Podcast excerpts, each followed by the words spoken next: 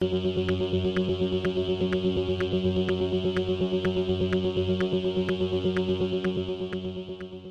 y caballeros, bienvenidos a 10 a 15, un podcast donde se habla de películas y series en un lapso de 10 a 15 minutos. Yo soy Ángel y en este episodio doble tanda voy a estar hablando de la nueva película de The Texas Chainsaw Massacre titulada Texas Chainsaw Massacre y la precuela de Kingsman titulada The Kingsman. Texas Chainsaw Massacre está disponible en Netflix, mientras que The Kingsman está disponible en HBO Max y en Hulu. Así que sit back, relax, que 10 a 15 acaba de comenzar.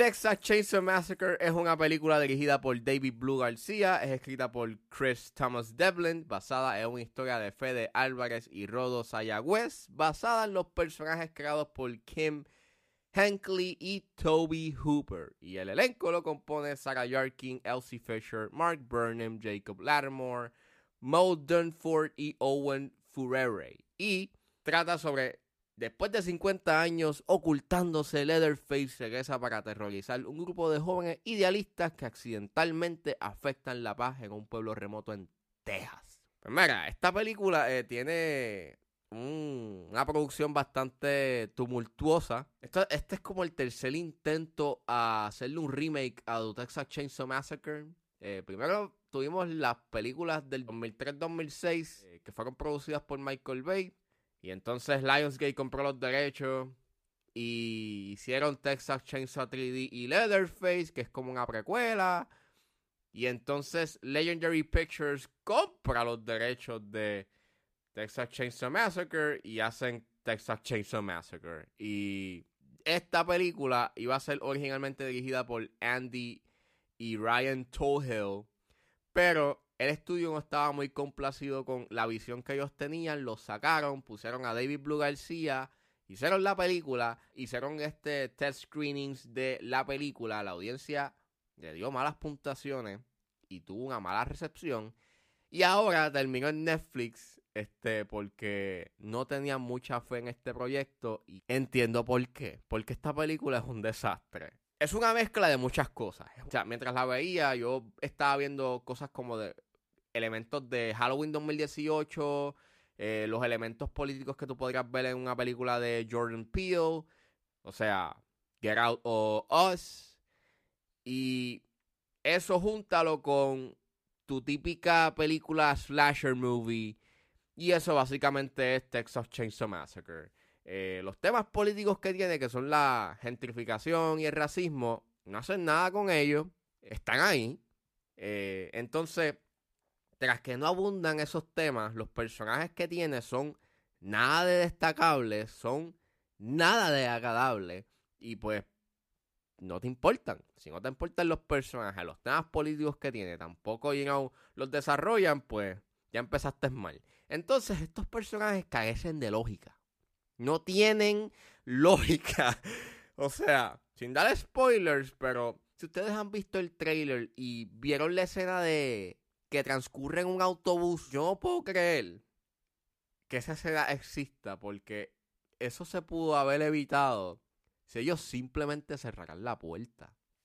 Pero no, no la cierran, la dejan abierta y pasa lo que pasa. Y es, tan estúpido, o sea, es tan estúpido. O sea, hay tantas malas decisiones que estos personajes toman que les causan la muerte que que tú terminas como diablo, o sea, en serio. Entonces, lo peor de todo es que tengas a Colin Stetson, que él es el compositor de Hereditary, y la música aquí de él es tan nada destacable. Entonces, son tantas cosas que no se destacan, son tantas cosas que no le dan desarrollo, que tú terminas como diablo, que, que, que decepción. Tú terminas viendo un desastre, porque esto básicamente es eso. Y sí, o sea, tiene lo que tú esperas de una película de, Texas Chainsaw Massacre. Tienes sangre y tienes, pues, unas muertes bastante grotescas. Pero fuera de eso, pues es un producto bien inconsistente. O sea, no sabe lo que quiere hacer, no tiene nada enfocado y lo que te provee, pues sí es, pues una duración bastante corta, porque la película dura una hora y 23 y 25, básicamente. Eso es bastante, dura menos de la hora y media. Y eso pues se agradece, porque si es una película mala, por lo menos que sea de poca duración. Y recomiendo que veas Texas Chainsaw Massacre. Mira, si eres fan de la franquicia, pues, yeah, dale un chance. Pero si estás buscando algo más, ya, esto, esto no es. Porque en verdad, en verdad, esto es un desastre. Try anything and you're canceled, bro. Oh, fuck.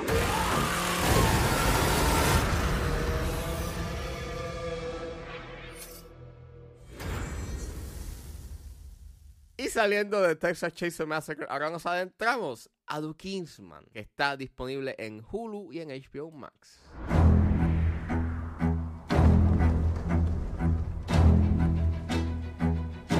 My flock. This will not be a war of heroes. Nations will slaughter each other while we get rich. This is going to be fun. The Kingsman es una película dirigida por Matthew Bond, es escrita por Matthew Bond, Carl Gash Dusek y basada en el cómic de The Secret Service de Mark Millar y Dave Gibbons. Y el elenco lo compone Ray Fiennes, Gemma Arterton, Rizzy Fons, Harris Dickinson y Jaimon Hansu. Y trata de que en los primeros años del siglo XX la agencia Kingsman es formada para enfrentarse a un grupo planeando una guerra para eliminar a millones. Esta es la precuela de Kingsman, The Secret Service y The Golden Circle. Y pues llevaba obviamente tiempo en que tenía que haber salido. Salió en diciembre en los cines y ahora es que salió en las plataformas de streaming, en Hulu y en HBO Max. Y pues la vi. Y pues es una película, ¿eh? Mi gran problema que tengo con Kingsman es que, o sea, con The Kingsman es su tono. Es un tono muy serio y súper dramático, lo cual es. Se va a una ruta sumamente distinta a lo que uno está acostumbrado a Kingsman, que pues es esta película que satiriza las películas de espía, pero tiene su propia identidad en cierta forma y es bien sarcástica y energética. Y el tono que se toma en esta entrega y en esta precuela es bien overly serious. Yo pensaba que iba a tener como con unos elementos más eh, sarcásticos o pues que tuviese un poco de la identidad de tono que tiene sus primeras dos entregas, pero no. El ritmo es bastante lento.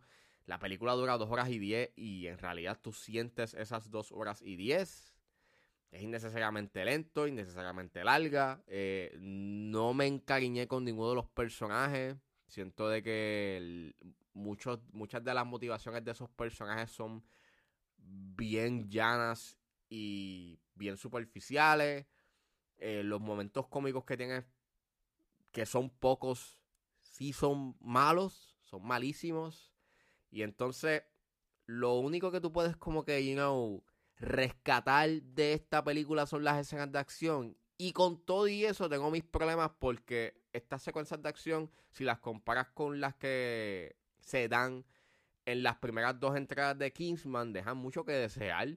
O sea, en términos de coreografía, pues sí, they're good, pero la forma en cómo las graban, que si lo comparas con la escena de la iglesia que sucede en The Secret Service, pues deja mucho que desear porque no es un tiro largo y hay muchas veces que trata de emular ese one shot take, pero no lo hacen del todo y termina como que very disappointed de que no lo hacen por completo.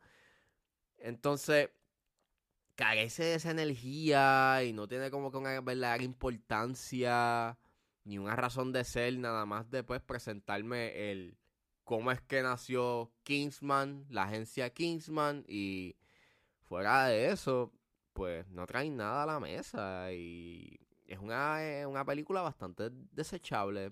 que me da pena de que haya sido así. Porque lo que trae a la mesa, o por lo menos conceptualmente, si es interesante, es como que, ah, vamos a ver el origen de la agencia Kingsman, pero la ejecución es bien fallida y no es tan interesante como pensaba que podía ser you ese origen de la agencia. Eh, recomiendo que vean Kingsman, I mean, Do Kingsman, este, eh, no sé, si eres fan de la propiedad, sí, pero si estás buscando una película eh, con mucha acción, esta película no lo es. Y si estás buscando una buena historia, esta película tampoco la provee. Why is it that boys are always so messy?